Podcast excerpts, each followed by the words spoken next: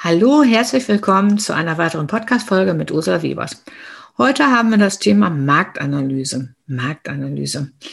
Wie wichtig ist Marktanalyse überhaupt? Da geht es ja schon mit dem Businessplan ähm, los, in dem also im Vorfeld eine Marktanalyse ja nicht fehlen darf. Ja, um einfach zu schauen, wie hebe ich mich gegenüber von den Mitbewerbern auf der breiten oder auf dem großen Markt, dem Haifischbecken ab? Da geht es ja allein los mit dem Alleinstellungsmerkmal. Welches Alleinstellungsmerkmal habe ich überhaupt? Was kann ich setzen? Wie arbeiten die Mitstreiter auf dem Markt? Und, und, und. Aber wo bekomme ich die Daten genau her? Das ist das, was ich heute ganz kurz ansprechen möchte. Und ähm, wie, was ich auch so ein bisschen in meinem Buch festgehalten habe und darüber hinaus möchte ich das natürlich euch mitteilen.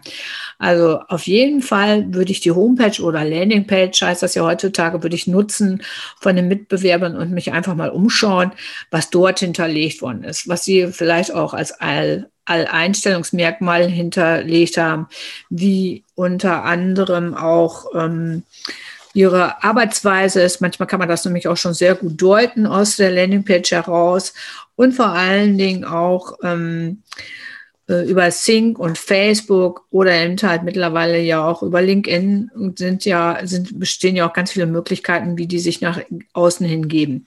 Und dann gibt es also auch noch weitere Quellen, äh, um eine Marktanalyse durchführen zu können. Und zwar stehen, findet man viele Sachen in dem Bundesanzeiger, in den Statistikportalen, Wirtschaftsförderung, Branchenverbände, zuständige Kammern und, und, und, also auch Fachzeitschriften.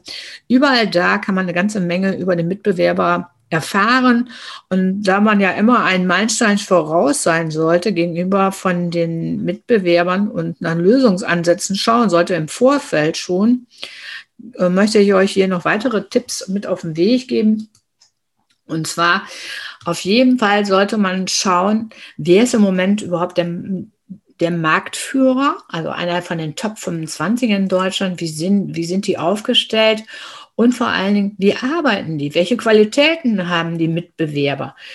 Ähm, wichtig ist natürlich auch zudem zu wissen, wo sind die Preise, wie sind die Preise bei Ihnen gestaltet, wie hängt das zusammen?